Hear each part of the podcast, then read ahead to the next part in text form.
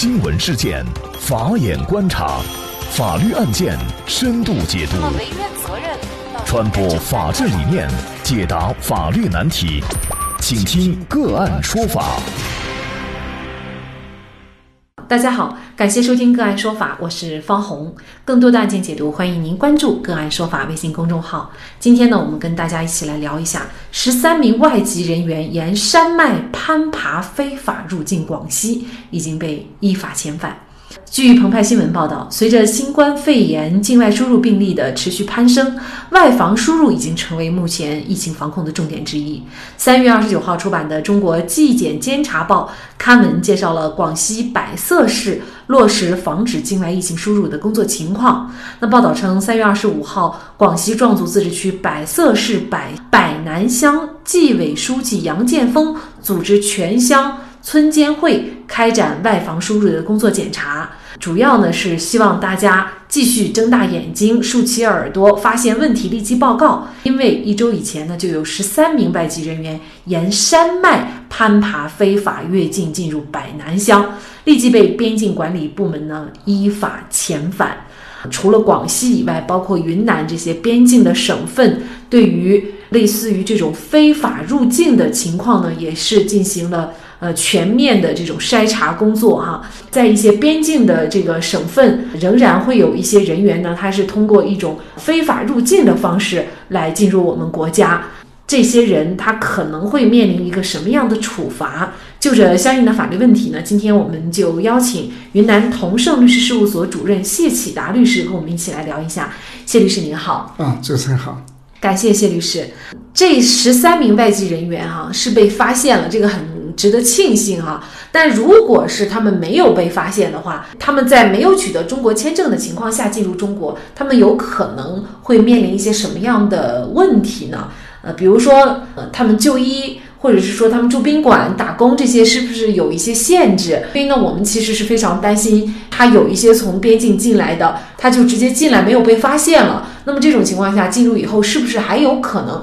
发现他们非法入境的情况？是否能够彻底杜绝这个进入中国境内的情况发生呢？嗯，好的。那么这一次啊，我们看这个十三个人，他们沿这个山脉攀爬，及时发现，及时遣返。但是如果说是没有被发现，就是我们所说的偷渡，那么这个呢就有可能涉嫌偷越国边境罪。当然，如果说他们进行这种偷渡进来以后，这个就业啊、工作啊、住宿啊这些都要受到影响。不只是现在疫情管控期间，在平时呢用工啊、就医啊、住宿啊都要进行登记。偷渡进来的都会影响他们的就医、工作、住宿。那么像现在呢，这个疫情的管控期间，在这种严管之下，要谈这个工作啊、就医啊就很难了。但发现就会受到相应的处罚，及时遣返，或者是严重了就会涉嫌犯罪。这些人如果说是。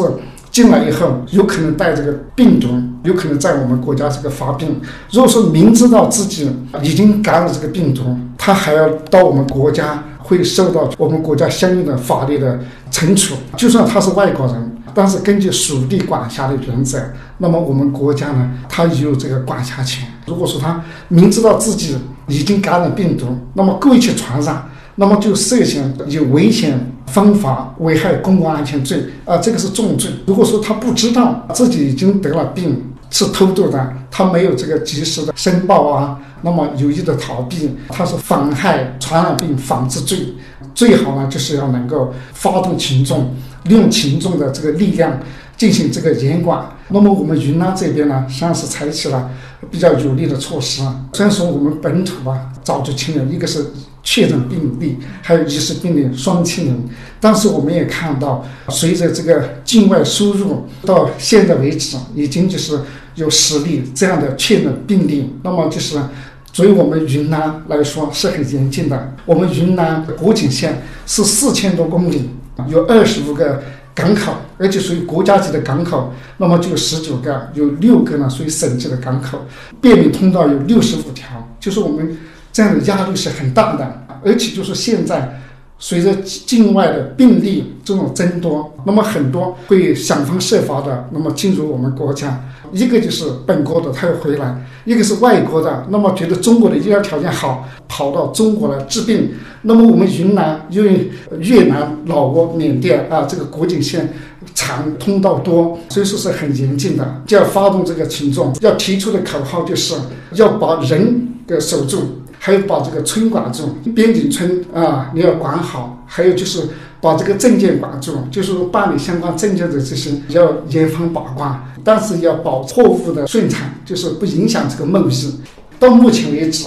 输入病例那么都是按照正规这种进来的，那么像这种偷渡啊进来的。还没有发现有这样的病例，所以大家比较担心。比如说，他们一旦入境成功没有被发现的话，可能就存在他们住在哪儿、在哪儿吃的问题哈。而且呢，我们也知道，其实呢，在一些边境的省份，它确实也是存在非法用工的问题。在具体的相关部门查处的时候，确实要下功夫，而且是像您刚才所介绍的，叫全方位的共同来把好这一关啊。那么刚才其实您也提到了有一个罪名，就是说偷越国边境罪。那什么情况下可以构成这个？他这个呢，就是多次偷越国边境，呃，造成这个后果的。那么像有些这个在边境线上组织运输这样的人员，他就可能涉嫌三百二十一条运送国边境人员罪。十三个人这样进来，呃，那肯定是有组织的，那有组织的这种构成组织偷越国边境罪。当然他们没有进来，如果进来了以后，有人专门的接送，那接送的人就构成这运送他人。偷越国边境罪，那么进来以后，就是我们知道，就是他明明是涉嫌犯罪的这种，如果说接待了不不举报，如果说导致这种疫情的传播，就可能涉嫌就是妨害传染病防治罪。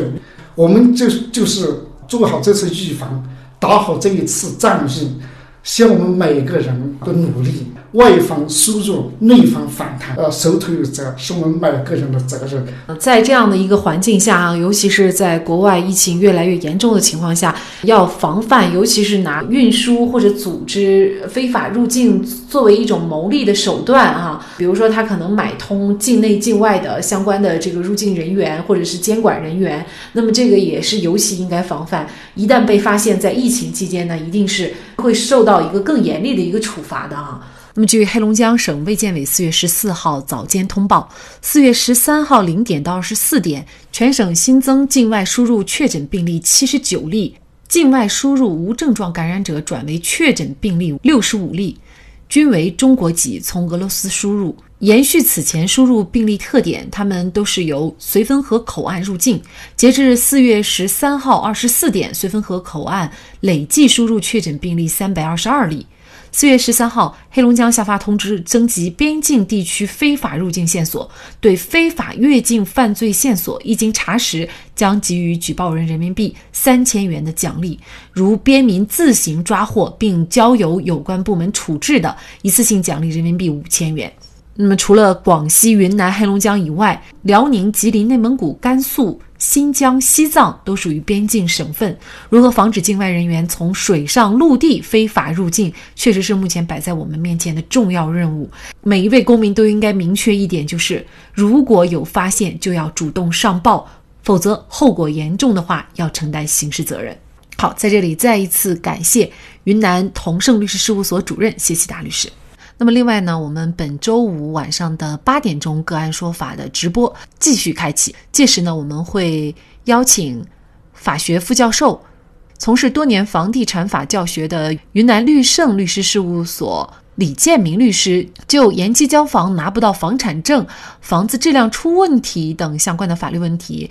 做客直播间和大家一起聊一聊。那么届时大家有相关的法律问题，也欢迎直接。进入我们的直播间，向李建明律师进行咨询和交流。那么，大家如果想获得我们节目的图文资料，欢迎您关注“个案说法”的微信公众号，在历史消息当中就可以找到这期节目的全部图文资料。那么，大家在生活工作当中遇到一些法律问题呢，也欢迎大家向我们进行咨询。您可以添加幺五九七四八二七四六七这部手机号码的微信号，就可以找到我们。他们都非常的资深、专业和负责任。感谢您的收听，我们下期节目再见。